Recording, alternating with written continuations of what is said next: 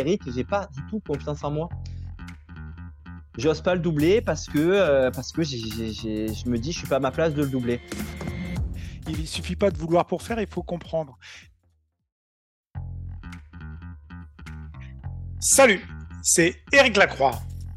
Sois le bienvenu dans ce podcast Secret d'endurance by Nolio. Tu vas pouvoir me retrouver un mardi sur deux en alternance avec Hugo Ferrari à la rencontre de coachs et de sportifs qui vont livrer leurs secrets dans leur sport d'endurance.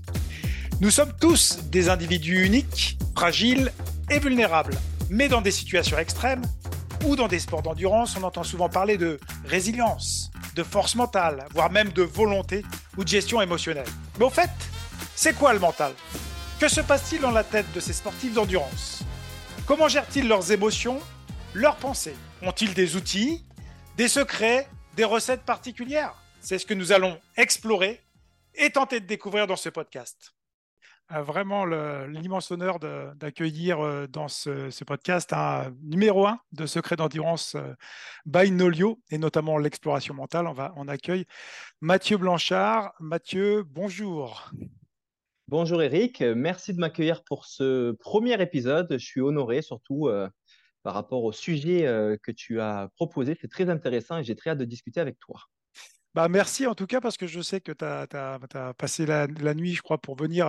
Tu étais en métropole et maintenant tu es, au Québec, c'est ça? Tu es, rentré, tu es au Canada? Exactement, je suis rentré euh, cette nuit et puis euh, donc avec les 6 heures de décalage, j'avais les yeux ouverts ce matin à 3 heures du matin, heure locale euh, Montréal. Donc je suis allé me faire une grosse séance de fractionné à 6 heures du matin. Voilà. ouais, on n'en doute pas, on te connaît et on va justement un petit peu explorer cette version-là. Alors, euh, en grosso modo, Mathieu, ta mission, hein, si tu l'acceptes, c'est de nous en dire un petit peu plus sur ton exploration mentale, c'est-à-dire quels sont tes comportements, tes émotions, tes décisions lorsque tu te trouves confronté à une situation sportive stressante ou qui demande un gros challenge. En résumé, quel est ton mindset? Alors, au bout de la première question que je vais te poser, c'est justement la première question du mindset. Qui est Mathieu Blanchard? En quelques mots ou quelques phrases. C'est toujours compliqué, toujours difficile, mais je sais que tu peux le faire. Ok, ben Mathieu Blanchard, c'est quelqu'un euh, qui se découvre au jour le jour, euh, surtout en ce moment, qui est encore en transition. Voilà, euh, c'est un gars qui a encore pas si longtemps en arrière avait un travail de bureau assez classique. voilà, Mathieu, c'est quelqu'un qui a découvert la course à pied assez récemment et qui s'y passionne et euh, qui, est tellement passionné a peut-être trouvé euh, les bonnes clés et les bonnes recettes pour euh, progresser assez vite à tel point qu'aujourd'hui, il en fait sa carrière. Voilà, donc aujourd'hui, je suis coureur professionnel de trail et plus particulièrement d'ultra trail, donc les très longues distances qui me passionnent le plus. J'ai la chance d'être soutenu par différents partenaires pour pouvoir vivre de ma passion. Et voilà, je dis que je suis en transition parce que c'est tout nouveau pour moi. Voilà, ça fait vraiment euh, depuis cette année, l'année dernière, que je peux à peu près vivre de cette activité. Et donc, j'en apprends encore euh, tous les jours. Voilà. Là, je reviens de France aussi parce que j'ai fait une tournée euh, d'un film d'aventure, d'une aventure que j'ai mmh réalisée l'année dernière. Et donc, je peux dire aussi que j'ai une casquette d'aventurier. qui m'est chère parce que l'aventure, je pense que l'aventure et l'ultra trail, c'est quand même lié euh, c'est quand même, euh, voilà, il y, y, a des similitudes qu'on peut retrouver entre les deux. C'est pour ça que j'aime bien ça. Je fais de l'aventure aujourd'hui aussi parce que ça me permet de mettre le focus euh, ailleurs qu'uniquement sur la course à pied. On va en parler, mais c'est peut-être aussi quelque chose de mental que je fais par rapport à ça. Et aussi parce qu'aujourd'hui, ben, Mathieu a 35 ans. C'est un vieux jeune coureur, donc qui s'est voilà, je pense que j'ai la possibilité de faire de faire une carrière euh, encore euh, assez longue parce que on va dire que je suis pas usé là. J'ai commencé euh, le, trail il y, a, il y a cinq ans en arrière, mais c'est sûr que je vais pas avoir la capacité de courir aussi vite que ce que, que, que je fais aujourd'hui à, à peut-être 50 ans. Tu vois, je suis quand même réaliste par rapport au temps qui s'écoule. Et donc, c'est sûr qu'en ayant goûté au plein air, au sport, à l'activité physique et à tout ce que je vis en ce moment, c'est sûr que ma retraite de sportif, je ne veux pas la faire dans un bureau. C'est hors de question que je retourne dans un bureau avec ma casquette d'ingénieur. Et donc, euh, la vie d'aventurier euh, pourrait être euh, voilà, une sorte de, continuité. pour ne pas dire retraite, parce que ça sera quand même assez tôt, mais ça sera une sorte de continuité dans mon aventure de vie. Ouais, alors euh, effectivement, Mathieu Blanchard a plusieurs casquettes et c'est vrai que tu sors d'un euh, finalement d'une tournée hein, d'un film qui s'appelle Wapa Punan. Si c'est bien, c'est Wapa Punan. Wapa Punan, exactement. La prononciation, c'est dans le blanc de l'œil, c'est ça. Et on, va y revenir. Alors justement, pour, en venir à ces, casquettes d'ultra-trailer, euh, ces casquettes entre guillemets euh, d'aventurier, moi, il y a une petite séquence aussi. Alors, on n'est pas dans une psychothérapie clinicienne ou de la psychanalyse, etc. Mais moi, j'aimerais bien savoir, le Mathieu Blanchard, quand il était jeune ou moins jeune, Qu'est-ce qui l'a attiré en fait dans le secteur de l'endurance? Qu'est-ce qui t'a attiré dans les efforts longs, euh, l'aventure et qui t'a permis de batailler l'an passé, notamment aux côtés de Kylian Jornet, de réaliser le rêve de passer sous les 20 heures c'était quoi l'enfance en fait de Mathieu Blanchard qui est devenu ce grand aventurier et, puis ce, cet ultra-trailleur vraiment très performant? Alors c'est une, question euh, à laquelle j'aurais eu du mal à répondre il y a encore quelques mois en arrière parce que finalement c'est très atypique comme parcours et c'est limite pas logique. Et je peux répondre aujourd'hui à cette question parce que j'ai fait l'exercice d'écrire un livre euh, biographique. Ça fait un an que je suis sur ce projet-là, euh, à me creuser la tête, peut-être deux heures par jour. Le livre est terminé et sortira euh, fin mars. à parté, moi, aujourd'hui, j'ai réussi à faire les liens parce que je l'explique dans le livre par rapport à pourquoi aujourd'hui j'aime les sports d'endurance. Alors, il faut savoir que je n'ai jamais, jamais, jamais fait de sport d'endurance de ma vie avant de commencer à faire de la course à pied. C'était à ce moment-là, j'avais 26 ans et je venais tout juste de poser mes valises à Montréal euh, pour une opportunité professionnelle dans, mon, métier d'ingénieur. Euh, voilà, j'avais fait 2, 3, 4, 5 ans euh, d'études d'école d'ingénieur plus un début de carrière à Paris qui était très dans la fête, on va dire. Et quand je suis arrivé à Montréal, je me regardais dans le miroir, je me trouvais vraiment pas en santé. Voilà, un petit peu de surpoids, euh, le souffle court. Et puis voilà, j'ai fait un petit peu comme euh, monsieur et madame tout le monde qui veut se remettre en forme euh, un jour comme un autre. J'ai pris une paire de baskets, un, vieux jogging Nike et je suis parti jogger. Voilà, donc c'est vraiment de manière assez banale finalement que j'ai commencé cette activité-là. Maintenant, le lien que je peux faire aussi par rapport à, à, à l'endurance, le premier lien que je peux faire, c'est que bon, j'ai grandi. il y a deux choses. Il y a l'endurance et il y a le trail, il y a la nature. Moi, j'ai grandi en Guadeloupe euh, les trois premières années de ma vie. Mes parents avaient eu ce rêve un petit peu fou de quitter euh, la métropole française euh, pour aller s'installer en Guadeloupe pour monter un club de plongée sur la plage de Malandur. À l'époque, c'était vraiment assez sauvage. Il n'y avait pas tout le tourisme qu'on a aujourd'hui. Et donc, moi, voilà, j'ai grandi là, petit bébé, au soleil, pieds nus, à être sur des bateaux de plongée dans la mer et à aller crapahuter dans la jungle avec mes parents. Donc, c'est sûr que c'est mes toutes premières racines, ça. Et derrière, bon, mes parents aiment beaucoup euh, le plein air, m'ont souvent amené dans leurs voyages, euh, euh, crapahuter dans la forêt, dans l'océan. Et plus tard, les sports que j'ai pratiqués, c'était vraiment de la recherche d'adrénaline. Moi, c'est le seul truc qui me faisait vraiment kiffer, c'était l'adrénaline. Donc, j'ai fait beaucoup de sports de glisse ou qu'on peut appeler aussi sport extrême, même si, bon, ça, ça a discuté, c'est extrême, mais, j'ai fait beaucoup de snowboard, de kitesurf, euh, de motocross, tu vois, donc vraiment des sports assez euh, techniques. Et euh, évidemment, baignant dans le monde de la plongée sous-marine, je me suis passionné pour ce, pour ce monde-là. Il faut savoir que la plongée sous-marine, c'est un sport à gestion du risque. Il y a énormément de théories autour de ça liées, à, finalement à, la pression, à tout ça, et puis à tout l'aspect technique. Et puis moi, voilà, avec un papa professeur de mathématiques et moniteur de plongée, ben, tout de suite, tout ce qui était un petit peu scientifique euh, m'a toujours plu. Tu vois, j'aimais bien dans la plongée sous-marine autant avoir la tête sous l'eau qu'être assis dans une salle devant euh, quelqu'un qui m'expliquait tous les phénomènes euh, de température, de pression qui se passaient sous l'eau. Et, et, en fait, j'avais jamais fait de sport d'endurance parce que je trouvais que bah, finalement c'était assez idiot comme sport. Il n'y a pas de ballon, il n'y a pas de vélo, il n'y a pas de snowboard, il n'y a rien. À quoi bon se foutre sur un vélo, pédaler, se faire du mal Un sport d'effet, quoi. voilà. Et des puis, effets, en fait, mais pas de, de, de performance réelle.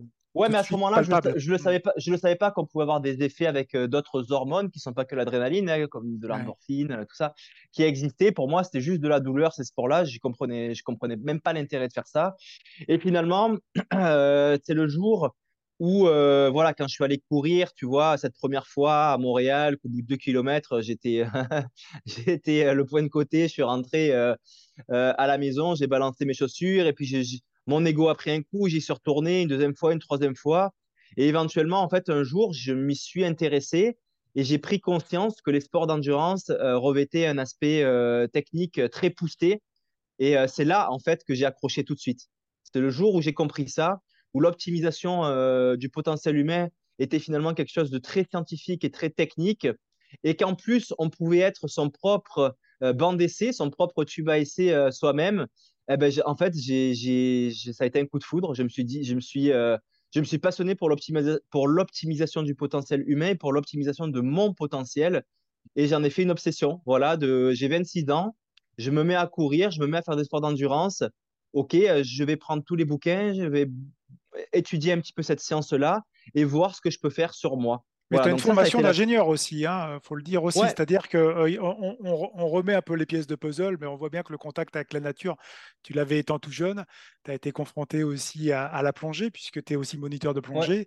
Euh, tu as exploré en fait déjà pas mal de choses, mais après, tu as, remis aussi ta formation d'ingénieur. Est-ce qu'elle a eu une influence aussi sur ta pratique? Oui, je pense, je pense, c'est sûr, parce que, parce que en gros, un ingénieur aujourd'hui, c'est quelqu'un. Euh, on t'apprend en fait toute la journée en école à te foutre, on te fout un problème devant et tu dois le résoudre avec des outils euh, qu'on t'apprend en école d'ingénieur. Après, dépendamment de ta, spécialité, tu vas avoir des outils différents, mais moi, j'ai quand même choisi une filière assez généraliste. Et donc, l'idée, c'est ben, comment résoudre ce problème avec les outils euh, à disposition. Et c'est pour ça euh, que je me suis passionné pour la course à pied. Et je t'avouerai qu'au début, je ne connaissais absolument pas le sport, la course de trail. Je ne savais même pas que ça existait. Euh, tu m'aurais dit euh, Kylian Jornet euh, en 2014 quand j'ai commencé à courir, je t'aurais répondu, je ne sais pas qui c'est. Et donc, c'est vraiment, j'ai fait 2-3 ans de course sur route et c'est un véritable hasard. Un jour, un ami de course sur route qui m'a dit il y a une course dans la nature là-bas, dans une petite colline proche de Montréal. J'y suis allé et, et, là, finalement, ça a été un, un, second coup de foudre. Le premier coup de foudre, c'était la science, la technique, l'optimisation du potentiel. Et le second coup de foudre, c'était la nature voilà, moi je venais de la plongée sous-marine, des sports plein air, euh, de VTT, de BMX, euh, et puis euh, rajouter cette couche de nature sur l'aspect technique a été un second coup de foudre. Et, donc ce jour-là, ben, écoute, j'ai mis mes chaussures de route au placard, c'était fin 2016. début 2017 et j'ai acheté des chaussures de trail et j'ai plus jamais remis mes pieds sur la route jusqu'à en ce moment puisque je prépare le marathon de Paris. Ah, félicitations. En fait, ce que tu évoques, c'est une sorte, tu parles d'optimisation de la performance, c'est très intéressant. En fait, on va aller un petit peu plus loin, c'est-à-dire que il y, a, cette sorte de vouloir, pas forcément le contrôle, mais c'est pas le, terme exact, mais c'est vrai que quand dans une situation de stress, si on, a souvent du manque de contrôle, l'incertitude, euh, de la nouveauté, etc. Toi, ce que tu essayes de faire aussi, c'est justement d'apporter des éléments pour pas être dans cette zone de, stress. Au bout du compte, euh, là, on est confronté à la nature, on est confronté à des éléments d'incertitude quand on va sur l'ultra. Euh, moi, la question, c'est ça, c'est justement, est-ce que ça t'a pas plu parce que tu pouvais avoir une démarche un petit peu d'ingénieur et justement euh, d'alimenter certains secteurs euh, progressivement et de connaissances, de compétences, etc. C'est intéressant le sujet de la perte de contrôle et d'ailleurs, je pense que c'est aussi une des raisons qui a fait que je me suis passionné plus pour la course en nature, la course de trail que la course sur route. La course sur route, on est quand même beaucoup dans le contrôle, on est capable de de, enfin, aujourd'hui, en tout cas, la philosophie que j'en vois, euh, qui est très différente de celle de la philosophie euh, de course de trail, c'est très contrôlé. Hein, les entraînements, on parle de pace, on parle de durée euh, de séance dans des conditions assez carrées, dans des salles, sur des pistes, sur de la route. Et c'est intéressant, tout ce contrôle, mais il y a quelque chose que tu travailles pas, ou en tout cas moins, quand tu as le contrôle, c'est l'aspect mental. Euh, et ça, et ça j'ai beaucoup aimé quand j'ai découvert euh, le trail, c'est qu'il y a une certaine perte de contrôle. Et c'est aussi ce qu'on a aussi euh, dans le monde de l'aventure. On perd le contrôle, c'est une définition de l'aventure, c'est perdre le contrôle. Et c'est important de perdre le contrôle parce que c'est ce qui va finalement faire travailler ton mental. c'est ce qui va renforcer ton mental avec la capacité d'adaptation, avec voilà, avec des, contraintes météorologiques, des contraintes de terrain font que ben, tu vas challenger ton mental. Et donc, pour moi, aujourd'hui, le mental, c'est un muscle. C'est pareil qu'un biceps, ça se muscle. Et, euh, et aujourd'hui, je suis vraiment de plus en plus dans une, euh, dans une optique qu'il euh, il est plus important d'avoir un mental fort qu'un qu'un corps fort. L'analogie que je peux en faire, c'est comme un, un, ordinateur. En fait, tu as beau avoir des super cartes graphiques, des super écrans, des super ventilateurs pour refroidir tout ça si tu n'as pas un processeur euh, qui est au top, ben, en fait, tu ne peux pas utiliser, euh, utiliser ces, ces, ces, éléments-là. On et parle d'intelligence artificielle aussi maintenant, tu vois, sur le, le... mais en fait, notre cerveau est beaucoup plus élaboré encore. C'est ça que tu veux dire. Mais exactement. Et puis, je t'avouerai aussi que l'expérience, ma dernière expérience que j'ai eue à l'UTMB 2022, tu l'as évoqué avec, avec cette belle compétition, Moins de 20 heures, hein. pour ne pas dire combat avec, avec Kylian. Euh, j'ai vraiment ressenti, j'avais déjà ressenti ça de manière plus légère, mais euh, le mot que je vais utiliser, c'est transcendance. Alors là, on part vraiment dans quelque chose d'un peu d'ésotérique, je dirais. Hein. Je ne veux pas passer pour un chaman. Non, non, c'est mais, euh, mais vraiment, j'ai été capable de me mettre dans des dispositions physiques par une transcendance mentale. Je connais très bien cette course de l'UTMB parce que j'ai déjà couru trois fois. Le tour, le tour du, enfin le, le, le, parcours, je l'ai fait euh, même à l'entraînement plusieurs fois. J'ai dû le faire six fois le tour du Mont Blanc et je sais très bien comment mon corps réagit dans telle montée, telle descente. Et ce jour-là, j'étais partout au-dessus. J'étais partout au-dessus et parce que j'étais transcendé. Et puis même, ça m'inquiétait parce que euh, je m'inquiétais de me dire, mais comment ça se fait que j'ai des sensations comme ça euh, aujourd'hui Est-ce que c'est normal, pas normal? Est-ce que je vais trop vite et je vais, et je vais exploser? D'ailleurs, j'en ai pleuré à un moment donné. Mais tout ça pour dire qu'aujourd'hui, je suis vraiment dans une optique que la perte de contrôle est très importante et tous les autres, euh, les autres situations euh, qui renforcent le mental sont très importantes parce que quand on réussit à se transcender, on réussit à finalement aller chercher des, des, des, forces insoupçonné qu'on a dans le corps. Comme dans le cerveau, on a toujours dit, moi j'ai beaucoup lu euh, de, revues qui disent qu'on n'utilise qu'un certain pourcentage de notre capacité cérébrale. Mhm. Il y a beaucoup de mythes et croyances aussi, hein, tu sais, euh, cerveau droit, cerveau gauche, euh, tout ça, en fait. Exactement. Les, les on parle... et tout ça, oui. Mhm. Exactement. Et on en parle un petit peu moins pour le corps. Mhm. je trouve qu'on n'utilise peut-être pas toute notre capacité physique parce qu'on n'a pas, on pas les clés et les outils mentaux pour les débloquer. C'est intéressant euh, ce que tu évoques, euh, la notion de transcendance. On, va le retenir et tout, parce que euh, parfois on parle de flow, etc. En fait, on remet des mots, parfois on réinvente des mots, mais finalement on revient toujours un petit peu à la même chose, c'est-à-dire qu'on est un être entier aussi avec un cerveau qui, qui va prendre des décisions. on est des êtres mimétiques, sociaux, qui produisent des émotions il faut les comprendre et après on va prendre des décisions. Et ce que tu évoques dans cet état, c'est-à-dire que la transcendance, c'est d'être aligné sur tous ces éléments à un moment donné, euh, au bon moment, dans un contexte bien donné. Alors, tu parlais de mental, moi j'aimerais bien te poser une petite question, et la question, je vais la poser évidemment à tous mes invités, et tu fais partie des premiers invités, et je te remercie. C'est pourquoi c'est pour toi, c'est quoi le mental? Est-ce que tu pourrais le définir rapidement? Et est-ce que tu as une, une certaine expérience, mais tu viens de le, souligner, euh, dans, dans ce domaine Écoute, euh, c'est une bonne question. Moi, je, je vais te, te répondre euh, avec, euh, ben, je veux dire, j'ai, j'ai jamais eu de préparateur mental. J'ai jamais fait d'exercice de préparation mentale.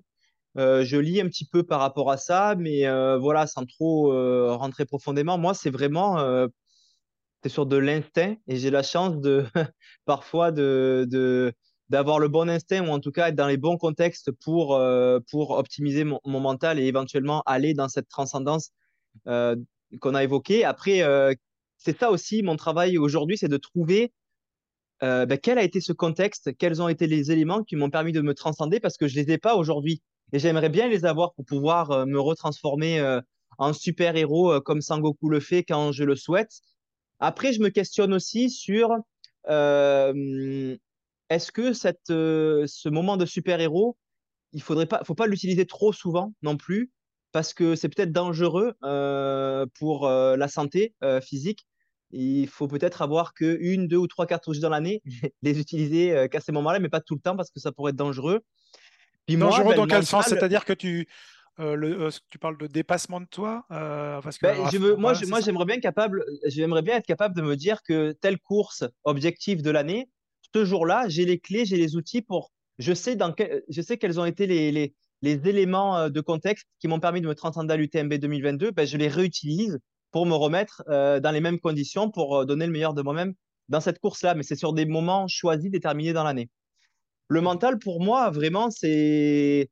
Ben, il y a plusieurs, il y a plusieurs éléments. le premier, c'est vraiment pour moi mécanique un petit peu, j'imagine, comme des petits câbles électriques euh, qui partent du cerveau et qui vont euh, de partout dans notre corps, euh, dans tous nos tissus, dans nos muscles, dans notre système digestif. Et il y a comme en fait des, voilà, des signaux électriques qui partent, qui, voilà, je ne sais pas trop comment comment ils fonctionnent exactement, comment ils se développent, comment ils réagissent, mais en tout cas, c'est tout ce système-là électrique qui fait les contractions musculaires aussi, euh, les contractions cardiaques, le, voilà, et, qui permet de finalement ben, contrôler euh, tout ton corps. Donc ça, c'est la première chose. Ensuite, il y a euh, la partie émotionnelle aussi. alors, c'est sûr qu'on ressent des émotions parfois dans le ventre, parfois dans le cœur, mais euh, je crois aussi que la tête a euh, son rôle à jouer euh, dans, dans ces émotions de joie, de tristesse, d'excitation. Et, et, donc, encore une fois, si on a la, la capacité de, de, comprendre ça et, et d'accepter ces émotions, ou du moins savoir les utiliser dans une optique d'optimisation de potentiel, ben voilà, encore une fois, là, le mental a un intérêt. Ensuite, le mental, c'est aussi la comment dire, c'est quelque chose de, qui va permettre de, euh, de, gérer cette, de, de, gérer cette perte de contrôle et cette mhm. adaptation au milieu, à l'environnement. Euh, de manière concrète, ben, c'est le froid, c'est le chaud, euh, c'est les sensations cardiovasculaires. Et ça, en fait, ben, tu as la possibilité en fait, de renforcer cette partie-là pour être plus confortable euh, vis-à-vis de ces éléments externes euh, qui t'atteignent. Et puis j'ai même découvert qu'on était des mutants, puisqu'on a des capacités d'adaptation euh, vraiment physiologiques avec certains paramètres externes comme la chaleur et l'altitude par exemple. Ouais, ce qui est intéressant, c'est que tu balayes pas mal de secteurs dans ta définition du mental qui est intéressante. Et, aussi, on voit que tu essayes de chercher à comprendre en fait, ce qui se passe aussi dans ton corps, dans ton cerveau, dans, voilà, dans tout l'organisme, puisqu'on est un individu unique. Tu parles de mécanique, d'un point de vue émotionnel, etc., et, même de mutant. Donc, c'est vrai que c'est assez paradoxal parce qu'on on dit toujours de sortir finalement de sa zone de confort, voire le dépassement de soi, mais à force de se dépasser, on, peut se, perdre de vue aussi. Hein. Euh, mais euh, voilà, c'est aussi de, comprendre quand tu sors de cette zone de confort euh, qu'il y a, entre guillemets, toi, tu, parles de ça, c'est-à-dire qu'il y aurait des sortes d'outils un peu, c'est ça, et, des possibilités de, de routine qui puissent se mettre. C'est-à-dire que tu, cherchais tout à l'heure à dire, voilà, j'ai fait moins de 20 heures à l'Ultra Trail du Mont Blanc, j'aimerais savoir finalement à me resservir un peu finalement des outils que j'aurais mis en place. C'est un petit peu ça que tu évoques, c'est ça? Ouais, ben en fait, mmh. une zone de les zones de confort, pour moi, c'est des cercles euh, qui peuvent euh, se superposer, en fait. Quand tu sors d'une zone de confort, mettons, euh, je suis quelqu'un qui vit dans un milieu tempéré toute l'année, donc là, on parle vraiment de la température. Je décide d'aller faire du froid, du polaire, donc je sors, je sors de cette zone de confort. Ben, tu crées une nouvelle zone de confort et tu vas euh, finalement euh, commencer à euh, t'y adapter, t'y adapter, t'y habituer. Et en fait, cette échelle de perception de la douleur, de la perception de l'inconfort, qui va de 1 à 10 par exemple, peut-être que le premier jour, quand tu vas arriver dans cette nouvelle zone, tu vas percevoir l'inconfort à 6 sur 10, la douleur à 6 sur 10, et à force d'y passer du temps, ben, ça va descendre, descendre, descendre, peut-être à 2 ou 3 sur 10, ce qui fait qu'au final, après, tu peux euh, transposer euh, cette adaptation à, euh, à la première zone de confort dans, dans laquelle tu étais au départ, qui pour moi, par exemple, est, du trail running, courir en montagne. Bon, ben, je suis allé faire du polaire, par exemple, l'hiver dernier. J'ai eu, baissé mon échelle d'inconfort et de douleur par rapport au froid, ce qui fait que quand je me retrouve, je prends l'exemple de l'UTMB au col de la Seigne, au milieu de la nuit, à 5 degrés Celsius, bah, je suis peut-être en t-shirt ou en veste et je suis, très confortable, je suis très confortable. En tout cas, le froid n'est pas en train de me tirailler, de dire euh, Ah, ça fait froid, il fait froid, il fait froid. Tu te répètes ce message négatif dans la tête, ce qui fait qu'après, tu envoies un signal négatif à ton corps et, euh, et puis c'est plus difficile. Non, ben voilà. Euh, c'est auto-persuasion, en fait, que tu dis. il peut y avoir une auto-persuasion un peu négative. En fait, ce que tu évoques aussi, là, effectivement, sur, sur, ce sont des perceptions. Les perceptions, en fait, elles sont très individuelles. Euh, on est dans un des individus uniques. Les perceptions, euh, voilà, c'est nous qui les créons aussi par nos pensées. Et après, finalement, on construit des représentations derrière. effectivement, si on dit qu'on va avoir froid, on va peut-être provoquer le fait de dire qu'on va avoir froid et on va aussi le provoquer davantage puisqu'on va presque mettre euh, finalement ce qu'on appelle une, auto, une prophétie autoréalisatrice autour de ça. C'est ce que tu évoques un petit peu, c'est-à-dire, voilà, on met des mots euh, de, préparation mentale, mais ce que tu évoques, c'est-à-dire que la perception, euh, c'est toi qui la crée en fait, et qui va l'alimenter, et euh, qui va te permettre après justement de jongler, c'est ça, dans des zones qui vont être plus confortables parce qu'on va, l'individu est fait pour euh, rechercher le confort quand même, hein, tout le temps. On est tous des feignants et, on veut chercher le confort. Exactement, mais aujourd'hui, tu vois, euh, c'est sûr que, en fait, je pense que le confort nous fait dégénérer. on, est, on est chez nous, tu vois, on cherche tout le temps quand il fait un petit peu froid à monter, la à monter le chauffage. L'été, quand il fait chaud, ben, on met la clim pour toujours être dans, d'avoir aucun, aucun, aucun inconfort, tu vois. Et je pense que finalement, on, on, devient moins fort à, force de faire ça et qu'il n'y a que l'inconfort qui rend plus fort.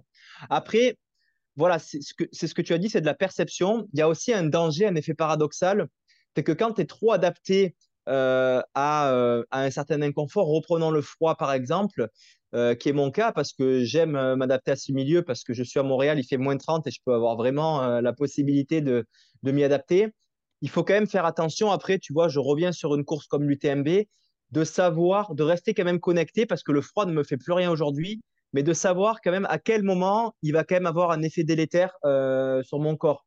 Et, donc là, c'est le moment où il va falloir mettre une veste, des gants, mais parfois c'est un petit peu retardé. Donc il faut quand même rester assez connecté avec les sensations et se dire que quand je ressens un, un 3 sur 10, même si c'est pas beaucoup au niveau mental, je passe facilement à travers peut-être que c'est le moment de mettre la veste et les gants pour pas avoir un effet délétère sur la suite de ma course. Ouais, tu, parles effectivement de, ces effets euh, délétères, mais euh, en fait, euh, tu parlais tout à l'heure de super-héros, mais dans le contexte, il faut être très vigilant et se dire que quand même l'être humain, il reste fragile et vulnérable. Fragile corporellement et vulnérable au niveau mental. Et donc, il faut toujours en avoir conscience, c'est-à-dire que tu as mis en place, tu disais tout à l'heure, entre guillemets, des outils pour t'adapter pour euh, construire en fait des, schémas de, perception qui vont être différentes, mais tu es conscient quand même aussi qu'à un moment donné, euh, on, peut aussi aller dans le danger. Il y a la prise de risque hein, et le danger. C'est ce qu'on évoque aussi. Je pense que dans l'aventure, tu connais bien ça. Et savoir s'arrêter aussi, peut-être, euh, il faut savoir s'arrêter. C'est ce qu'il faut dire aussi à nos auditeurs à un moment donné. Ouais. Après, moi, j'aime l'exploration des limites et j'aime bien ton mot fragilité parce que je pense qu'aujourd'hui, on est une société fragile. Et, euh, euh, de par l'éducation et de par ce qui se dit, je pense aussi, Eric, que, euh, que le confort fait que, en tout cas, moi, ma grand-mère m'a toujours dit, quand il fait 5 degrés dehors, mets ton écharpe, mets ton bonnet, mets ta veste. Et je suis convaincu que l'être humain, il a des capacités de résistance au froid et au chaud bien plus lointaines que ce que ma grand-mère disait, que ce que mon père dit, que ce que mes amis disent encore aujourd'hui, tu vois. Euh, moi, à Montréal, tu vois, euh, il fait moins 10. Bon, mais il y a des gars euh, qui partent courir en short dehors. Ben, le, les, citadins voient ça, ils sont, ils sont choqués, tu vois. Genre, c'est un fou, tu vois, ils passent pour un fou. Mais non, je suis pas sûr. Je pense que courir à moins 10 en short, c'est pas non plus quelque chose d'exceptionnel. Sauf qu'aujourd'hui, ben, on a cette notion de, de, voilà, de, de que c'est extrême et puis, et puis ça nous fragilise. Voilà, donc oui, j'ai l'impression que voilà, ouais. tu sens un décalage. Hmm. Voilà, je sens un décalage. Il faut trouver où est la limite. Mais en tout cas, aujourd'hui, c'est sûr que ce que dit la société de nos limites en termes de, euh, d'inconfort est bien plus lointaine que la réalité, que, de, des réelles capacités du corps humain. Ça, j'en suis convaincu. Mais, je te le rassure, on a besoin d'ambassadeurs comme toi, justement, pour nous montrer aussi qu'on peut aller explorer d'autres limites qui sont physiologiques ou mentales. Et pour te conforter dans les, dans les propos, j'ai aussi eu un, un, un, podcast il n'y a pas longtemps et euh, j'évoque la phrase qui n'est pas de moi, mais on est passé un peu des années folles aux années molles. Et en fait, euh, encore plus dans la, société qu'on a vécue post-Covid, c'est-à-dire qu'on a tendance à rentrer chez soi et puis à, appuyer sur Netflix pour regarder des séries parce que c'est beaucoup plus confortable, c'est beaucoup plus difficile de sortir. Euh, et on parle de zone de confort, encore faut-il pouvoir la définir. Mais ce que tu évoques, toi, c'est que tu vas vraiment explorer et que tu peux aussi donner envie euh, à des personnes justement d'aller explorer. C'est important, non? Ouais, c'est important parce que la notion de mutant euh, que j'ai évoquée tout à l'heure, en fait, c'est ça, c'est que il euh, n'y a pas que les mutants sur Netflix, on en est aussi parce qu'on s'adapte physiologiquement. Quand il fait chaud, tu as tes vaisseaux qui se dilatent, tu as ton débit sanguin qui augmente, tu as ta capacité de sudation euh, qui s'améliore. Quand, quand tu montes en altitude, tu as ton corps qui produit des globules rouges. Donc, on est réellement des mutants. Et puis, si on reste dans le confort toute la journée, ben, on n'active pas ces adaptations physiologiques-là. Et même, il y a aussi, moi, je m'intéresse aussi à la longévité. Tu vois, il y a des. Il y a Peter Attia, là, des gars comme ça qui sont euh, super bons là-dedans. Et en gros, il t'explique que si tu restes dans le confort toute la journée, mais tu dégénères parce que tes cellules, en fait, elles dégénèrent et puis tu vas vieillir plus vite et tu vas avoir une espérance de vie beaucoup plus courte. Tandis que quand tu t'actives, que tu te mets dans l'inconfort, que tu actives toutes ces adaptations-là, ben, tu vas faire de la, de la régénérescence. Tes cellules vont se rajeunir, vont, vont être plus fortes et en gros, tu vas être, euh, tu vas voir. Donc lui, il parle de longévité, tu vois, de, de, mmh de, de, de devenir plus vieux, mais quand tu, quand tu remontes dans le temps, ben, c'est aussi au, moment présent. Tu as des cellules plus fortes, plus jeunes. Et, euh, et voilà, pour moi aujourd'hui, euh, le confort euh, trop, trop, trop abusé est un mot et est, pas bon pour la santé. c'est intéressant les, propos que tu évoques parce qu'en fait, on est dans, dans ce mouvement-là sans être dans le New Age euh, où, euh, si tu veux, on va aller euh, trouver des méthodes et on, enfin, on va dire que des fois, il faut, fuir les méthodes. Il y a pas mal de principes, mais de connaissances physiologiques. On va se baser aussi sur la science. Tu à la clinique du coureur, donc tu, tu sais comme moi qu'à un moment donné, il faut quand même aller vérifier un petit peu des faits scientifiques. Mais le corps, il est fait pour bouger. il est fait aussi, finalement, pour aller parfois dans des conditions extrêmes pour survivre. Par exemple, on a des mythes et croyances sur le CO2 dans la respiration. on a pas mal de mythes et croyances sur les lacs qui seraient des poisons. En fait, voilà, on commence maintenant avec la science et heureusement à démystifier un peu tout ça. Et ça, c'est aussi, je pense, un sujet qui te passionne pour justement ouvrir un peu des portes ouvertes et dire voilà, Mathieu Blanchard, regardez l'effet bonne 20 heures parce qu'il s'est intéressé aussi à l'extrême. C'est aussi ce chemin-là que, que tu prônes et que finalement tu fais très bien d'ailleurs. Ouais, ben écoute, je me sacrifie pour la société. Non, mais j'aime ça. j'aime ça aussi parce que, comme tu dis, je crois qu'aujourd'hui, dans la science de la physiologie du sport, de la course à pied, du trail, euh, il y a beaucoup de super études qui sont faites, mais je crois qu'il faut rester très, très, très humble euh, par rapport à ça. Et, et parce que dans dix ans, euh, ce qu'on dit aujourd'hui sera peut-être plus valable. Donc voilà, j'aime ça aussi, cette partie d'ouverture d'esprit. Et au final, tu vois, moi aujourd'hui, même, je fais confiance euh, aux scientifiques et aux coachs qui sont capables de dire bon ben la science dit ça aujourd'hui mais moi je suis pas convaincu je suis pas sûr que ce soit ça plutôt que le gars qui dit euh, je suis sûr que c'est comme ça. Tu vois ceux qui n'ont pas une ouverture d'esprit et une humilité j'ai un petit peu du mal euh, du mal à les croire. Et puis moi ce que j'aime bien aussi faire Eric il y a la science mais ce que j'adore faire aussi c'est fermer les yeux et, et remonter dans le temps. C'est vraiment quelque chose quand je me pose des questions c'est j'essaye d'imaginer euh, nos ancêtres euh, qui, euh, qui, de, qui, vivaient de la chasse, de la cueillette et qui vivaient dans des grottes, ben, dans quelles circonstances hivernales ils étaient, dans quelles circonstances d'été ils étaient, comment ils se déplaçaient, comment ils fonctionnaient.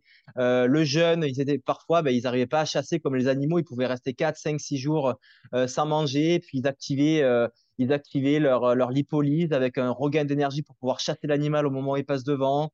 Euh, il faisait très froid pareil. Et puis tout ça, tout ça, j'aime bien aussi euh, essayer d'imaginer qu'est-ce qu'on était capable de faire avant, ce qui me donne aussi des réponses en fait que j'ajoute à ce que la science dit aujourd'hui. Tu, veux dire que tu t'intéresses aussi un peu à l'anthropologie, euh, c'est-à-dire que nos ancêtres aussi, euh, on parle d'évolution, mais finalement, est-ce que c'est pas un mot galvaudé? Parce que est-ce qu'on a vraiment évolué? Euh, Parce qu'on avait des, bah, ancêtres qui étaient très costauds, c'est ce que tu veux dire.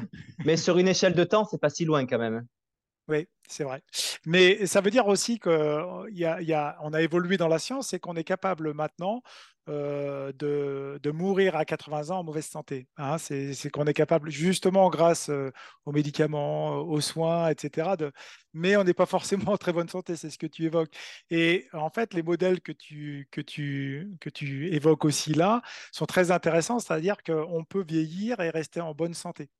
C'est ça? Ouais, ça m'est déjà arrivé de me faire doubler euh, sur une course où j'allais vraiment pas par quelqu'un, par un gars de 70 ans, donc euh, sur un, ultra de plus de 100 bornes. Donc ouais, j'ai des exemples.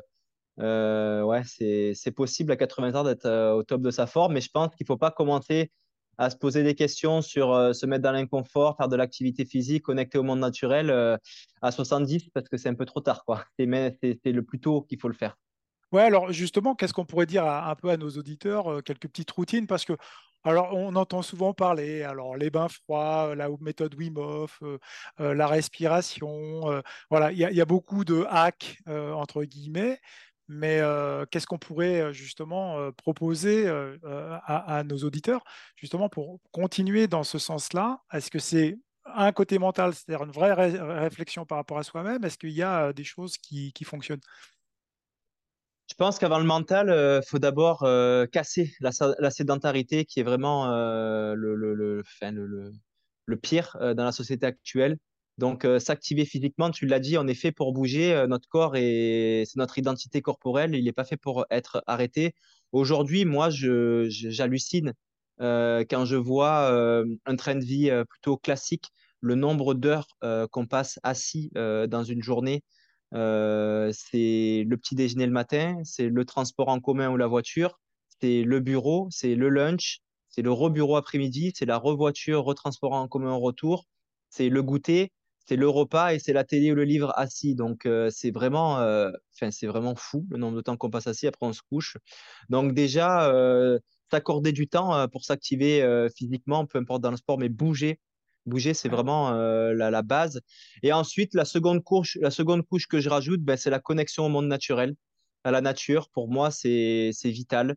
Euh, je ne veux pas encore euh, paraître pour un sorcier, mais on a des sens d'odorat, de vue, de toucher, de d'ouïe que voilà, les, les, les, quand on active ces sens-là dans le monde naturel avec les odeurs, les couleurs qu'on voit, le petit bruit des oiseaux, ben ça, ça, ça, ça crée des, des, connexions dans le cerveau qui sont euh, bonnes euh, pour la santé euh, physique et mentale.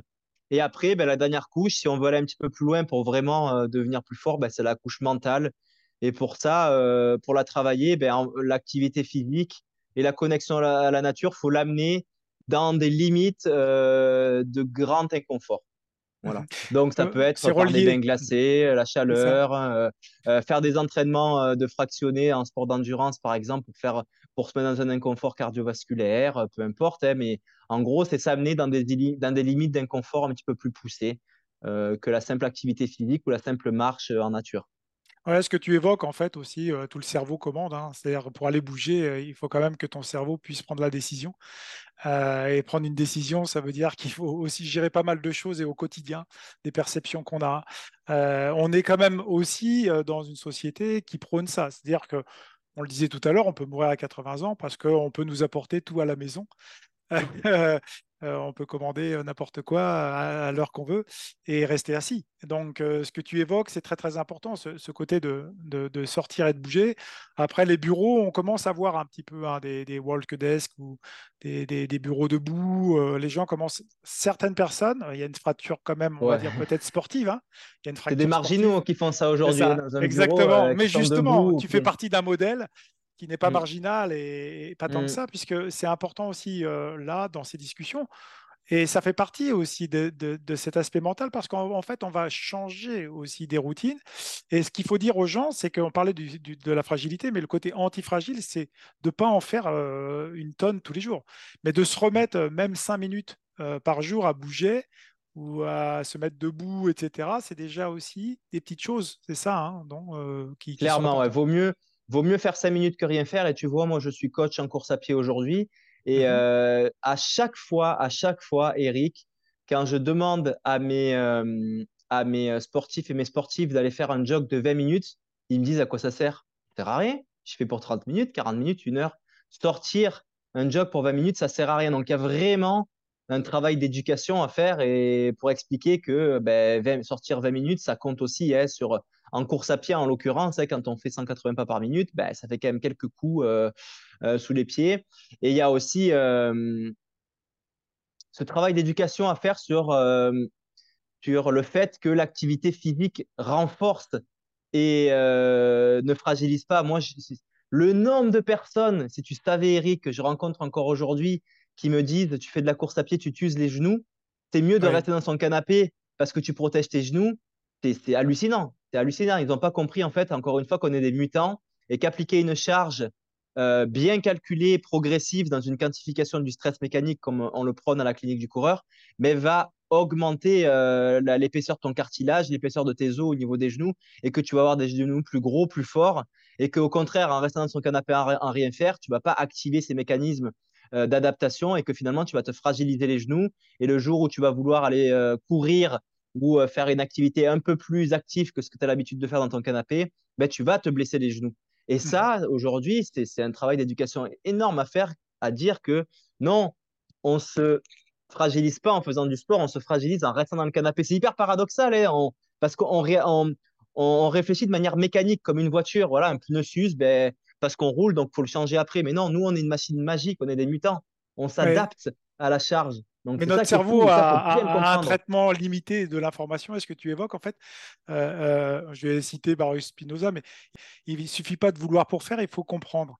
Est-ce que tu évoques un petit peu avec tes, quand tu es entraîneur ou toi-même aussi, c'est d'essayer de comprendre les choses? Parce que quand on les comprend, on peut déjà les percevoir différemment et sans faire des représentations.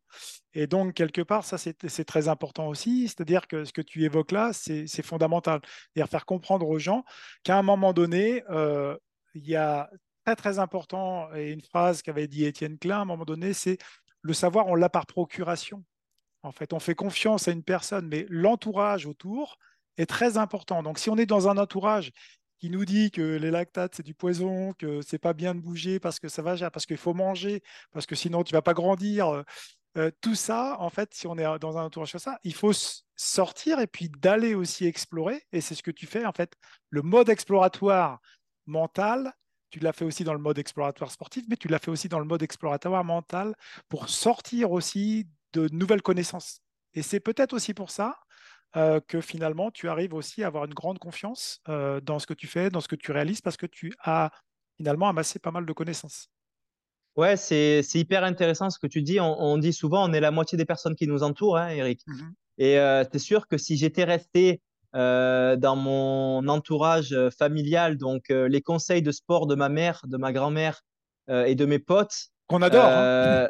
qu'on adore, hein, qu'on adore, mais, mais, mais mais ils ont des biais cognitifs, euh, mais d'une puissance, euh, c'est impressionnant. Moi, aujourd'hui, ils sont tellement loin dans leurs biais que je ne peux même pas rentrer en débat avec eux parce que c'est trop, trop, loin, quoi, tu vois. Euh. Et donc, effectivement, il faut aussi sortir de cet entourage-là pour aller challenger d'autres groupes de personnes, des scientifiques, des coachs, des, des, personnes qui ont de l'expérience aussi, et puis avec tout, et puis expérimenter soi-même aussi, soi-même, et avec tout ça, finalement, ben, faire une sorte de cocktail entre, entre la science, entre l'expérience et trouver finalement, euh, en essayant sur soi-même, les recettes et les outils euh, qui fonctionnent le mieux. Mais euh, clairement, sortir, faut sortir de, de son entourage humain qui peut être ultra biaisé, qui finalement nous fait appliquer la mauvaise recette à tous les jours et que donc ne fait pas progresser. Ouais, alors justement, on parle, j'ai parlé, j'ai évoqué rapidement sur la confiance en soi, mais euh, tu as une grande confiance en fait en toi ou en fait est-ce que tu l'as travaillé? Est-ce que tu as eu des outils? Est-ce que euh, parfois ça flanche un peu? C'est difficile? Est-ce que c'est des questions que tu te poses? Alors c'est drôle, euh, on m'a mmh. posé la question pour une interview avec un magazine de sport il n'y a pas si longtemps. la journaliste m'a dit Mathieu, comment ça se fait que tu as cette grande confiance en toi C'est impressionnant et tout. Et en fait, je lui disais, mais attends, euh, en fait, non, j'ai pas du tout confiance en moi. C'est la perception que je donne. Elle me dit oui, tout à fait. Donc, ben, je vais reprendre euh, ce que je lui ai dit, Eric. J'ai pas du tout confiance en moi. Mhm. Euh, en fait, c'est pas que j'ai pas du tout confiance en moi, mais aujourd'hui, en tout cas, j'ai des éléments de vie dans mes courses qui me font dire que que j'ai pas encore vraiment le plein potentiel de la confiance et ça me pèse d'ailleurs, ça me pèse d'ailleurs mentalement. ça me brûle de l'énergie. Tu vois, moi, quand je suis au départ d'une course comme l'UTMB, Bon, là, maintenant, je commence à pouvoir bâtir un petit peu plus. Mhm. Mais euh, je te parle de mon UTMB 2021 et 2022 et même d'autres courses. Tu vois, moi, je regarde les coureurs autour de moi, je les regarde un petit peu de, de, d'en dessous, tu vois. Euh, je suis pas, je suis pas à l'aise. Je suis pas à l'aise. Et quand je suis en course aussi, j'ai des, j'ai des, je fais des actions, je prends des décisions qui montrent clairement que j'ai pas confiance. Par exemple, j'ai, euh, je suis hyper confortable en train de courir à plat, par exemple. Et devant moi, il va y avoir un coureur euh, qui, pour moi, euh, voilà, est beaucoup plus fort, beaucoup plus grand. Mais je n'ose pas le doubler. Mmh je n'ose pas le doubler parce que, euh, parce que je me dis, je suis pas à ma place de le doubler. Et donc, tout, ça pour dire que C'est le petit diable hein, qui vient te dire ça. Hein, parce ouais, ouais, c'est ça. Ouais, toi-même, euh, c'est une sorte de pensée parasite qui arrive. Exactement. Alors, mmh. exactement. Alors, ce que je fais aussi, c'est que dans mes propos, tu vois, euh, oraux, dans mes écrits, dans ce que dans ce que je partage sur les réseaux sociaux, j'essaye aussi de montrer que j'ai pleinement euh, confiance en moi, que je suis en contrôle, parce que c'est aussi, euh, là on revient dans le mental, c'est une manière de mettre une petite pression sur mes adversaires. Et aujourd'hui, je sais que ça peut paraître banal, hein, mais quand ton adversaire à droite ou à ta gauche sur une ligne de départ a peur de toi, euh, parce qu'il sait que tu es là sur cette course en même temps que lui, ce qui va se passer, c'est que son ventre, par exemple, va commencer à se retourner, à se coincer un petit peu, et peut-être qu'au 20e ou au 30e kilomètre, quand il va commencer à se nourrir, ben, cette pression euh, qu'il a eue parce que j'étais à côté de lui au départ, ben, va faire qu'il va moins bien euh, assimiler ou digérer euh, sa nourriture. Et la, et la course va prendre un tournant. Donc, pour, pour, pour faire court, en gros, je suis, je sais pas si j'ai pleinement confiance en moi, mais je suis en construction en tout cas de cette confiance. Et ça peut pas se faire en trois jours. Je pense que c'est du temps pour ça. Moi, je suis tout nouveau dans ce sport, donc il faut que je l'apprenne. Mais en même temps, je, fais mon, je montre que j'ai confiance en moi pour tenter d'avoir un ascendant mental sur mes adversaires. Ah, alors, il n'y a pas forcément de grandes théories, etc. Mais parfois, on ne connaît pas, on le fait sans s'en rendre compte. C'est-à-dire qu'on a aussi parfois des recettes euh, qui viennent de manière innée, de manière génétique, ou par, de par la situation qui arrive. Mais c'est vrai que la confiance en soi, c'est quelque chose aussi même qui peut être dangereux parce qu'on peut dire à une personne, vas-y, aie confiance en toi, mais ça ne veut rien dire, on la voit au casse-pipe en fait, parce que qu'est-ce qu'on a donné comme outil? On n'a donné aucun outil. Mmh. Est-ce qu'il y a des pensées, par exemple, parades qui vont amener, puisque tu parlais à il y a des petits diablos qui vont venir, euh, des petits diablotins qui vont venir euh, t'embêter. Il faut avoir aussi cette capacité à un moment donné. Alors, en fait, pour juste nos auditeurs, hein, la, confiance en soi, elle est quand même complexe parce qu'elle elle englobe quand même l'auto-efficacité, elle englobe l'estime de soi et le concept de soi. Euh, l'auto-efficacité, c'est savoir est-ce qu'on est capable de faire quelque chose. Quoi. L'estime de soi, on est basé vraiment sur l'ego, hein, c'est-à-dire vraiment l'authenticité de ce qu'on vaut, ce qu'on vaut. Donc après, on construit, etc. Puis le concept de soi, c'est vraiment quelque chose qu'on va rattacher à la mémoire autobiographique. Qui est Mathieu Blanchard Tu me l'as dit tout à l'heure. Cette mmh. construction, en fait, fait qu'à un moment donné, euh, il y a un mélange, un mix, une sorte de salade qui va se faire et qui va euh, aussi euh, propulser une certaine confiance. Donc, il y a un vrai travail et parfois, une personne peut être sur l'estime. C'est-à-dire, il y a ce syndrome de l'imposture qui peut y avoir dans, une course, mais aussi, ça peut être l'auto-efficacité. Ah, je suis nul à faire ça, je ne sais pas descendre. Et donc, on voit bien que voilà, ce mixte que tu évoques, euh, en fait, euh, voilà, on, englobe un gros, un gros pâté euh, sur la confiance et au bout du compte, voilà, tu décortiques. Je sais que ça te plaît, c'est pour ça que, que c'est bah, cette démarche. J'avais jamais décortiqué la, confiance avec ces trois éléments que tu viens de, présenter. En tout cas, comme tu les as présentés, pour moi, c'est clair que je le redis, ça peut se faire qu'avec le temps et les expériences. Euh, et c'est pas euh, si on s'assoit autour d'une table et qu'on prend ces trois éléments-là et que tu me dis euh, ben, soit auto, mais soit auto-efficace et de l'estime de toi et puis voilà, ça, ça marche pas. Et je pense aussi que finalement, quand on a pris conscience de ces trois éléments-là, c'est les, les, décortiquer et, regarder, et ça permet de faire des choix aussi sur les événements à venir dans le futur pour bâtir sa confiance. Peut-être choisir finalement des rendez-vous, des jalons euh, qui vont pouvoir venir euh, améliorer, construire euh, ces trois éléments-là pour développer ta confiance. Donc, c'est intéressant de les avoir décortiqués comme ça parce que tu peux finalement faire des choix de jalons mmh et de rendez-vous pour la bâtir, ta confiance. Ouais, en fait, là, tu évoques le, cerveau qui est prédictif et c'est vrai que nos auditeurs, en fait, des fois, ne savent pas que finalement, notre cerveau, il sera toujours prédictif. Il doit toujours prédire, sinon il est malheureux. C'est pour ça qu'on va être anxieux ou on va créer de l'angoisse. Donc, il faut toujours prédire quelque chose, donc se projeter dans le temps, parce que le présent, c'est très, très difficile, même si on parle de mindfulness, justement, c'est encore une chose un peu dans le New Age. Il faut être très, très vigilant par rapport à ça, parce que c'est difficile de vivre tout le temps, tout le temps l'instant présent. Euh, c'est très compliqué. Il faut aussi pouvoir se projeter. se projeter, ça veut dire aussi amener des éléments de projection et de construction. Et en fait, tout est relié aussi à la vie que tu as menée avant, euh, les expériences que tu as eues, euh, et puis justement ces, possibilités d'outils. On parlait, et tu évoquais tout à l'heure, mais la préparation mentale, c'est aussi des outils des outils de construction. Alors moi j'avais une petite question parce que voilà sur on va parler de minutes galères parce que je vais le faire aussi un peu avec tous mes invités. Est-ce qu'il y a eu un moment donné, justement, dans ce versant mental, euh, dans ta pratique sportive, qu'elle soit d'aventure, euh, qu'elle soit d'ultra-trail, etc., une minute, on va dire, galère, où là, c'était borderline, quoi. C'est-à-dire, d'un point de vue émotionnel, en fait, tu sentais que ça lâchait.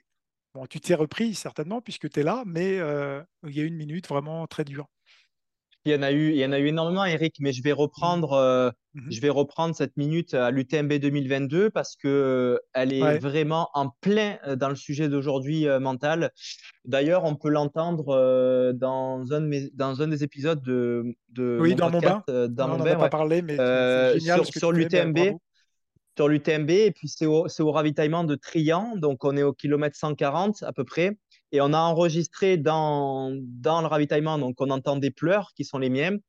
Et alors, je vais t'expliquer l'histoire rapidement, après on peut en, discuter. Euh, c'est que j'ai pleuré, donc j'étais quand même beaucoup de perte de lucidité, tout ça. Après la course, des journalistes sont venus me voir, ils m'ont posé la question, Mathieu, pourquoi tu as pleuré euh, euh, dans ce ravitaillement-là? Et tout de suite, ce que j'ai répondu, parce que j'avais plus de souvenirs, j'étais blackout, c'est j'ai pleuré parce que j'avais hyper mal aux jambes j'avais hyper mal au quad parce que j'ai descendu trop vite euh, de la descente avant Trian pour tenter de rattraper Kylian et j'avais trop mal à mon corps. Et euh, donc j'ai répondu ça et puis après j'ai repensé à ma réponse quelques jours, quelques semaines plus tard, je sais plus exactement. Et là j'ai réussi à re-rentrer dans ma course, tu vois, à visualiser tout ça. Et là j'étais en mode mais mais Mathieu, t'as jamais eu mal aux cuisses en fait, t'as jamais eu mal aux jambes. Pourquoi t'as dit, pourquoi t'as répondu ça? Et j'ai essayé de creuser dans ma tête pourquoi, pourquoi, pourquoi j'ai pleuré. Et euh, je m'en suis souvenu. En fait, je m'en suis souvenu ça a été, euh, ça a été euh, finalement euh, une perte de, de confiance, justement. j'ai arrêté d'y croire. Pourquoi? Parce que je suis assez organisé sur ce genre de course, avec des temps de passage et puis voilà. Et en fait, le fait d'avoir cette compétition avec Kylian, j'étais complètement sorti de mes temps de passage. J'étais vraiment, vraiment dans une avance. Là, on parle même plus de 15 minutes ou 30 minutes. J'avais plus d'une heure d'avance. C'était énorme.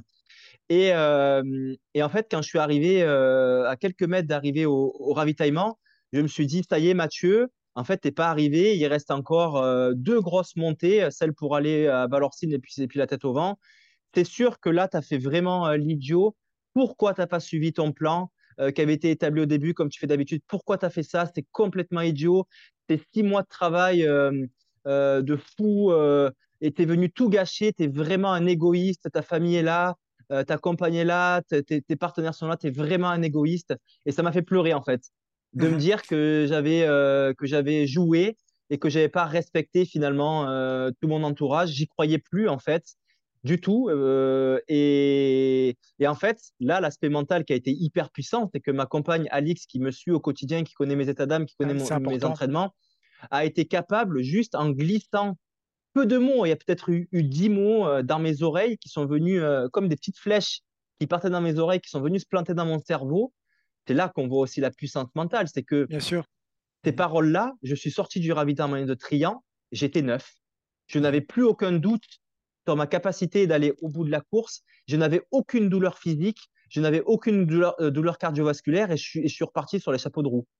Donc, elle est hyper intéressante, cette expérience, parce que été une minute hyper galère à pleurer, à ne plus y croire, euh, à limite vouloir jeter l'éponge, à en, quelques secondes, avec quelques mots euh, bien placés d'une personne proche, à une euh, voilà un rebond mental qui a été faramineux. Donc cette expérience-là, elle est vraiment puissante et j'en ai tiré beaucoup de leçons. Merci. En tout cas, j'imagine aussi que, tu vois, d'un point de vue aussi mental, il s'est allumé une zone dans ton cerveau, en fait, euh, peut-être une zone, ce qu'on appelle la zone de la, la, l'aversivité de la perte, en fait. C'est-à-dire euh, une sorte d'aversivité euh, de la perte, c'est-à-dire qu'à un moment donné, on parle de gain, il y a une zone qui va s'allumer, on va faire le choix de se dire finalement j'ai fait tout ça, mais je vais le perdre. Ou alors, bah, est-ce qu'on est capable de remoduler? Parce qu'on a tellement perdu et on sent qu'on a tellement perdu, on pourrait presque abandonner. Euh, voilà, c'est exactement ça que j'ai vécu.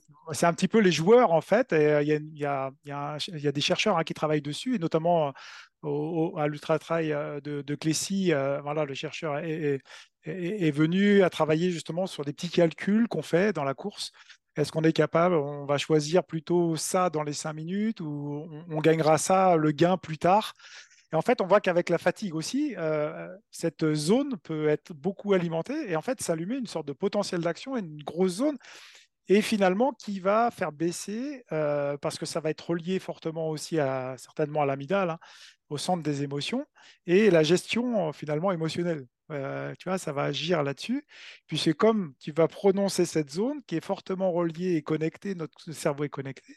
Et le fait que Alix, et ça c'est très important à un moment donné, vienne réallumer peut-être d'autres euh, secteurs dans ton cortex préfrontal ou ailleurs dans, ta zone de, dans des zones de motivation, fait que tu as pu peut-être un peu estomper tu vois, et repartir et, et, te repartir à neuf. Donc, le, en fait, ce qu'il faut faire comprendre aux auditeurs, c'est que euh, tout est possible. Euh, c'est aussi des, choses au niveau du cerveau et des connexions, c'est des potentiels d'action comme une crampe peut arriver. C'est-à-dire un muscle, il va fatiguer, fatiguer, fatiguer, fatiguer, et il va avoir une sorte de, voilà, de, potentiel de fatigue, et il va cramper. Dans le cerveau, c'est la même chose. Si on alimente, on alimente, on alimente, il y a un potentiel d'action, une zone va fortement s'allumer, elle va avoir des influences. Euh. Donc certainement, hein, après, je ne suis pas... Euh, mais euh, ce qui est intéressant, c'est justement les outils qu'il y a pu avoir. C'est un recentrage, en fait, a priori, qu'Alix a fait. C'est ça, non? Ouais, ben c'est très intéressant de l'avoir vécu, cette expérience-là, parce que moi, je ne l'avais jamais eu avant. Et maintenant que j'en suis conscient, c'est un, un, nouvel outil avec lequel je peux jouer. En fait, je l'avais déjà vu, je pense, Eric, et puis les auditeurs l'ont déjà sûrement vu. Hein. il suffit d'avoir regardé un match de foot match de tennis ou un match, de boxe, combien de fois on voit euh, qu'une équipe se fait littéralement défoncer euh, Voilà, ils vont au vestiaire où le coach sur le bord du ring dit quelques mots dans l'oreille ou dans les vestiaires du tennis, le gars ou l'équipe ils reviennent et reprennent l'ascendant sur, euh, sur, sur l'adversaire alors que, alors, alors que dans la première partie c'était tout le contraire. C'est juste avec des mots qui ont été glissés dans les oreilles dans la, dans la mi-temps. quoi. C'est fou. Ah ouais, c'est ça, c'est le, côté aversivité de la base. C'est-à-dire qu'on peut avoir un, un côté aversif, et provoquer en fait des hormones qui ne sont pas forcément euh, bonnes, euh, enfin les noradrénaline, cortisol, etc., qui vont aussi alimenter une version émotionnelle pas, pas, terrible. Où on peut aller alimenter un côté plutôt attractif, hein, c'est-à-dire le côté d'Alix, c'est peut-être le côté de l'ocytocine, c'est-à-dire tu as reproduit tu le lien euh, d'amour très important. Après, tu as reboosté la dopamine. Tu vois, et puis la sérotonine aussi, parce que la sérotonine, c'est dit, je suis pas une merde, quoi. Tu vois, enfin, on mmh. repart, on repart. Je suis pas là pour, euh, pour aller acheter du terrain, comme on dit, ou, ou cueillir euh, des fleurs. Euh, voilà. Donc, en gros, il faut être un petit peu chimiste et avoir des et avoir des chimistes autour de nous pour pouvoir déclencher ces mécanismes. de... Ouais, non, je pense que c'est pas de forcément les chimistes, parce que euh, la chimie, en fait, les, processus hormonaux ou les neurotransmetteurs ou neuroinhibiteurs, en fait, sont des réactions d'abord par nos pensées. Oui, mais oui, mais ce que je veux dire, c'est qu'un chimiste qui active la pensée pour déclencher ces. ces, ouais, en fait, c'est ce qui est important, c'est justement la pensée qui va déclencher le, côté euh, chimique, de, hormonal euh, ou neurotransmetteur. Et puis aussi, il y a des systèmes d'inhibition qu'on peut avoir. Donc, en fait, de dire aussi à, nos auditeurs que c'est complexe et le cerveau, euh, tout ce qui est neurosciences, etc., on, en apprend un peu euh, chaque jour et on voit aussi ce développement. On commence un petit peu à expliquer certains comportements ou certaines choses. Après, il faut être prudent, comme on disait tout à l'heure, il faut chercher à comprendre et qu'on ne peut pas tout expliquer non plus parce qu'on n'a pas d'IRM fonctionnel à disposition euh, au col de la Seigne ou pour dire. Non, mais déjà, déjà rien que Ouais, déjà, rien que de prendre un petit peu de recul et d'être conscient qu'il y a des choses qui se passent, c'est important. De pas juste de toujours faire des courses, des entraînements sans vraiment euh, analyser ce qui s'est passé, mais déjà être conscient qu'il y a quelque chose qui s'est passé avec euh, ces actions-là, c'est déjà euh, un grand pas de fait. Et voilà, on peut-être après, si on trouve les outils, les éléments pour reproduire, pour reproduire ça pour, dans, une optique de positivisme pour, pour nos événements, c'est encore mieux, mais en tout cas, d'être conscient de ça, c'est déjà, je pense, un grand pas en avant. En tout cas, merci euh, de tes réponses pour l'exploration mentale. Je sais que ton, ton temps est compté. J'ai encore deux petites questions. Euh, notamment une question, est-ce que le, bon, les, clés de la réussite mentale, à ton avis, alors on va parler de la définition du mental, etc., mais les clés, est-ce qu'il y en a euh, de la réussite mentale pour, pour nos auditeurs? Et pas forcément donner les recettes, mais les clés euh, on a évoqué tout à l'heure se bouger, etc. Mais est-ce qu'il y a des clés euh, pour réussir? Parce que tu, fais partie du, a, du modèle il y en a plein des clés. Ben, on va redire ce qu'on a dit déjà tout à l'heure, mm-hmm. c'est se renforcer le mental en se mettant dans, des inconforts. Moi, par exemple, aussi, tu sais, mon, expédition polaire que j'ai faite en février dernier, c'était aussi dans une optique de renforcement mental, parce qu'en fait, c'est sûr que l'ultra trail, je fais des gros entraînements encore aujourd'hui qui font parfois 5, 6, 10 heures en montagne. Mais à force de le faire, euh, j'ai comme une accoutumance euh, mentale à cet inconfort et à ce douleur, ce qui fait que j'ai pas la sensation de me renforcer mentalement et que donc je fais d'autres, euh, je me mets dans d'autres activités pour me renforcer le mental et c'est pour ça aussi que j'ai fait l'expédition polaire. Donc sortir de sa zone, même si on fait un sport extrême entre guillemets, ben on peut avoir une certaine accoutumance qui fait qu'on se renforce moins le mental euh, un autre truc aussi euh, par rapport à cette expédition polaire, donc je prends un exemple concret, c'est que j'ai mis le focus ailleurs euh, pour créer du manque. la course à pied, c'est quelque chose qui, est une ultra passion pour moi. J'y pense la journée, quand je m'endors, le matin. Et le fait d'être parti sur quelque chose qui a vraiment rien à voir, les semaines qui ont précédé, préparer mon aventure polaire m'a fait mettre le focus complètement à côté de la course à pied j'ai fait euh, mon aventure polaire. Et, euh, et, quand ça a eu fini, donc on était début mars, j'ai eu une motivation mentale d'aller m'entraîner, mais comme jamais j'avais eu. Tu vois, là, il y aurait pu avoir une tempête de neige le matin à 5 heures du mat avec moins 40 dehors, je serais allé m'entraîner tellement que j'étais motivé. Donc, mettre le focus ailleurs pour créer du manque, un petit peu comme quand on s'éloigne de sa compagne de sa famille. Quand on revient, on a envie de leur raconter plein de trucs. Je trouve que c'est important. Euh, qu'est-ce qu'il y a encore comme outil concret? La visualisation. Euh, ça, je l'avais beaucoup, beaucoup, beaucoup appris euh, dans mes sports extrêmes. Alors, je te parle par exemple du snowboard. J'ai fait beaucoup de freestyle en snowboard. Et en BMX aussi, j'ai fait beaucoup de, ben, en gros, des gros sauts en l'air, tu vois, avec des figures. Et, et parfois, j'endormais pas la nuit tellement que je répétais le geste dans ma tête.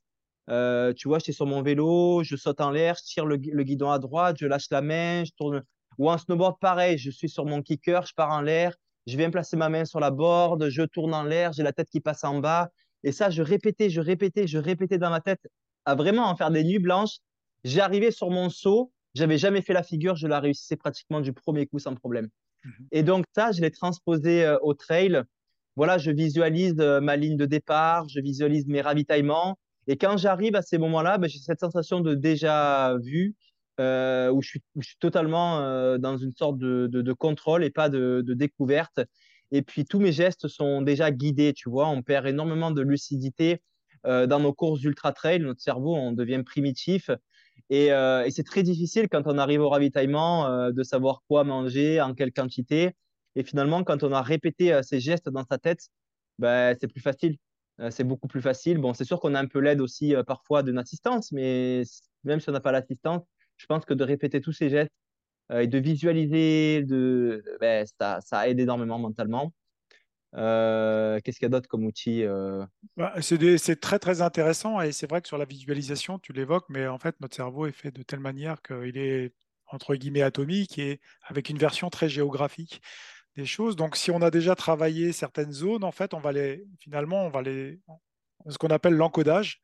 Euh, tu parles euh, on parle d'encodage de mise en mémoire en fait. Et tu as mis et tu as encodé. Euh, si on, ne va pas aller sur le secteur de, la mémoire, on va en parler pendant trois heures et ton temps est précieux, mais tu as encodé en fait déjà de l'information et après tu as pu la consolider entre guillemets en la répétant. Et puis derrière, bah, finalement, tu, la mets en pratique entre guillemets puisque tu, tu visualises encore.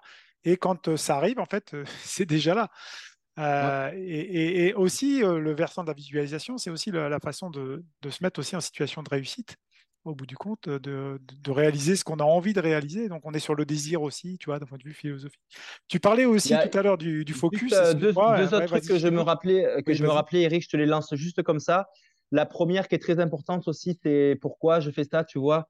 Je fais toujours, toujours, toujours l'exercice avant chaque course de prendre mon petit papier blanc, mon stylo et d'écrire pourquoi je suis à cette course dans tel pays, dans tel endroit, est-ce que c'est un jalon, qui est là, ma famille, mes amis? J'écris plein, plein de raisons qui font que je suis là aujourd'hui et pourquoi je fais cette course. Est-ce que je veux la gagner, pas la gagner? Est-ce que je veux faire un top 10 ou est-ce que je veux? J'écris tous ces trucs-là et après, quand je suis dans une optique très négative pendant la course, j'ai déjà euh, mes réponses, tu vois, que je me répète dans ma tête. J'ai pas à aller chercher en fait parce que je sais pas si c'est pareil pour les autres euh, athlètes, mais moi, je perds tellement de lucidité que euh, je suis un petit peu euh, idiot, on va dire, je suis primitif. Là, et j'ai voilà, j'ai déjà, j'ai déjà des réponses qui fait que j'active des réponses positives à mon cerveau qui dit là, tu es, dans le dur, mais Mathieu, tu es là pour ça, ça, ça, ça, ça, ça, ça. Et ça m'aide à, me, à repartir. Et le dernier truc aussi euh, qui m'est venu comme ça pendant que tu parlais, c'était cette capacité finalement à aussi ne plus penser au mental et s'éteindre mentalement. Et ça, c'est une capacité que j'ai aujourd'hui, que quand je cours, de réussir à faire comme on fait en méditation, c'est-à-dire se, se, concentrer sur une seule chose. En méditation, c'est sur la respiration. Mais moi, quand je cours, c'est une pierre là, je mets mon pied là, une racine là, je mets mon pied là, ainsi de suite. Et quand je commence à divaguer, à partir, oui, je pense à mon resto, machin, nana, hop, je reviens tout de suite sur ma pierre et ma racine pour finalement essayer d'éteindre mon cerveau parce que je sais euh, qu'il est euh, ultra consommateur d'énergie et le rendre euh, vraiment primitif me permet d'économiser de l'énergie. Alors, je ne sais pas si on est dans le cerveau là ou dans le mental, mais en tout cas, c'est quelque chose. On est dans les deux, en fait. Le, qui marche très, bien le cerveau. Le, cerveau et le mental sont deux choses importantes. Tu viens de l'évoquer. Le cerveau consomme aussi beaucoup d'énergie, notamment quand il est dans des pensées. Euh, et, c'est pour ça qu'aussi, quand on va, on est, on appelle le, système 2 de Kahneman, hein, c'est-à-dire le système 1, système 2 c'est là où on commence à réfléchir beaucoup. Est-ce que ça va se passer comme ça On doit faire ceci, on doit faire cela. En fait, euh, ce que tu évoques, ce serait d'être en système 1, c'est-à-dire euh, une pensée concrète, c'est-à-dire regarder vraiment l'instant présent, ce qui se passe. C'est très, très, très intéressant, très riche euh, d'enseignement. En tout cas, merci. Et, parce qu'après, il y a un système 3 aussi qui demande beaucoup d'énergie, c'est le système d'inhibition. Et peut-être que tu l'as eu à un moment donné dans la course, c'est pour ça que peut-être aussi que tu as pleuré. Mais voilà, c'est de dire aux, que c'est très intéressant, ces démarches et ces outils. Tu parlais aussi tout à l'heure de focus. Et euh, je pense que le mal du siècle, ça aussi l'attention qu'on va porter. Euh, c'est-à-dire, euh, on a un problème d'attention maintenant. l'attention, sur quoi on la porte, sur quelle information. Et tu évoquais que tu, en fait, tu décontextualisais un peu le travail. Est-ce que nous, nos auditeurs, ne sont pas tout le temps déjà sur le travail, sur les réseaux, à regarder Facebook du travail, regarder des choses sur le travail, à, à, vouloir faire son calendrier sur le travail Est-ce que justement, il ne faut pas sortir un petit peu de ça? Oui, euh, c'est très intéressant ce que tu dis et je l'ai vécu l'expérience sur mon expédition polaire, par exemple, où euh, tu te retrouves toute la journée euh, avec aucun réseau, aucune, aucun, aucun bombardement d'informations et, et, qui plus est, le milieu est monotone. On parle d'une étendue blanche à 360 degrés et c'est là que tu te rends compte que tu es mal à l'aise de ne pas être bombardé d'informations et c'est dur et tu dois te réapproprier le temps et la manière dont ton cerveau fonctionne est complètement différente. Et je l'ai revécu aussi récemment. Chaque année, en fin d'année, je me fais un jeûne euh, total. Euh, donc, j'arrête de manger pendant une semaine et j'arrête aussi euh, la télé, les réseaux, tout ça à ce moment-là. Et, c'est là que tu reprends finalement, que tu, te réappropries le temps et le focus, comme tu dis. Et puis, et, finalement, l'essentiel, l'essentiel, c'est vient de manière plus évidente. Voilà, et puis, euh, et puis je pense que ces, ces moments-là, en fait, de, de, prendre un petit peu du recul, de s'isoler, de, de, déconnecter un petit peu, même si c'est hyper difficile, euh, c'est très important parce que finalement, en tout cas, moi, mon sport me demande tellement physiquement et mentalement que je, si je suis pas certain de mettre le focus au bon endroit, et puis je fais tellement de projets aussi qui me demandent beaucoup d'énergie, ben, ben, je peux euh, euh, divaguer, partir dans des mauvaises directions et pas mettre le focus au bon endroit. Et, euh, et c'est pas bon. Donc, euh, cette notion de focus mental est, est, très, très importante aussi. Merci. Je vais te poser une dernière question pour clore, parce que je sais que tu as, as, un autre rendez-vous après. comment te vois-tu évoluer d'ici 10 ans et quels sont tes projets, tes rêves? Qui, qui sera le Mathieu Blanchard dans une dizaine, voire une quinzaine d'années? Écoute, euh, aujourd'hui, euh, j'ai 35 ans. Dans 10 ans, j'aurai 45 ans. Euh, le monde de l'ultra trail est quand même très récent en termes d'historique. Aujourd'hui, on voit des coureurs, je pense à Ludovic Pomeray, par exemple, et puis il y en a d'autres aussi, hein, qui ont plus de 45 ans, proches de la cinquantaine, qui sont encore capables de sortir des courses de très, très haut niveau. Donc, si je continue à faire attention à ma santé, à faire de la progressivité, j'espère qu'à 45 ans, dans 10 ans, euh, je serai encore euh, capable de courir à haut niveau. Après, bon, c'est pas ce qu'elle ce qu'elle réserve la vie, mais c'est sûr que moi, je suis arrivé tellement tard dans ce sport que ben, j'ai une j'ai liste de courses euh, que j'aimerais faire qui est encore longue. tu vois, on parle par exemple de la Western State, de la Hard Rock. bon, et même en Europe, il y a énormément de courses que j'aimerais faire. Et puis aujourd'hui, je, c'est sûr qu'au début, quand j'ai commencé, je faisais 5, 6, 7, 8 courses par an. Maintenant, j'ai décidé d'être un petit peu plus prudent, d'en faire 2, 3 par an. Ce qui fait qu'il va me falloir peut-être une dizaine d'années euh, pour faire toutes ces courses. Donc euh, voilà, dans 10 ans, j'espère que le Mathieu aura été capable de cocher euh, toute cette course et surtout de les avoir courus à son plein potentiel. Euh, alors peut-être que j'évoluerai. Aujourd'hui, mon plein potentiel, c'est de la vitesse, c'est faire des podiums, c'est faire des top 10. C'est un peu, c'est un peu une, raison qui me fait courir vite, mais peut-être qu'un jour, euh, si j'ai un problème de santé ou quoi, ben, j'aurai d'autres raisons qui me font courir. En tout cas, c'est celle qui me fait euh, énormément kiffer aujourd'hui. Et j'imagine aussi que dans 10 ans, ça sera pile le moment un peu transitoire où je partirai peut-être sur autre chose. Moi, je viens de l'océan. Euh, je suis passionné de l'océan. J'ai été inspiré euh, comme jamais par, euh, par l'exploration de l'océan de, Jacques-Yves Cousteau. Et j'aimerais bien avoir une vie aussi comme ça dans ma carrière. voilà, un navigateur sur un voilier qui explore les océans. Et, je veux le faire avec beaucoup d'énergie. Je veux pas le faire quand j'aurai 60 ans avec beaucoup moins d'énergie. La vie de navigateur est quand même difficile. Et euh, voilà, je veux pas que ça arrive trop tard. Alors peut-être que ça arrivera dans 10 ans euh, au, point de point de transition. En tout cas, euh, on, te souhaite de réaliser tes rêves, de réaliser tes, jolis projets.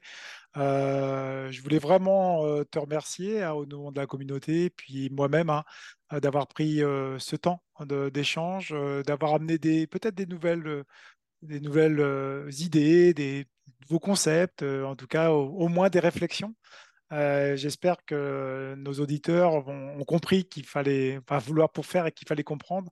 Merci beaucoup, euh, Mathieu. Euh, je te souhaite une super saison 2023. Peut-être d'autres choses à ajouter. sinon, voilà, on te laisse aller sur tes prochains rendez-vous. Non, mais gros merci de m'avoir invité aujourd'hui, Eric. C'est un sujet qui est passionnant, le mental. Et puis voilà, j'ai été content de donner un petit peu euh, ma manière de voir les choses qui est plutôt là pour le coup basée plus sur de l'expérience que sur de la science, même si j'ai lu euh, quelques textes. Est-ce que, est -ce que ce que je fais c'est bien ou pas bien? En tout cas, c'est de l'instinct et puis j'ai au moins cette, ce courage d'expérimenter, d'essayer. Et puis écoute, euh, il y a parfois des courses qui fonctionnent, donc j'ose espérer que peut-être que des recettes que j'applique sont pas si mauvaises que ça. En tout cas, ben, seules les futures expériences pourront nous le dire. Merci euh, de m'avoir accueilli et puis ce sera un plaisir de rediscuter de ce type de sujet avec toi euh, dans un autre épisode. Merci à toi. Merci à vous d'avoir écouté ce podcast. Retrouvez dès mardi prochain Hugo Ferrari pour un nouvel épisode de Secret d'endurance by Nolio. Par ailleurs, si vous avez aimé cet épisode, n'oubliez pas de le soutenir en lui donnant la note de 5 étoiles. À bientôt!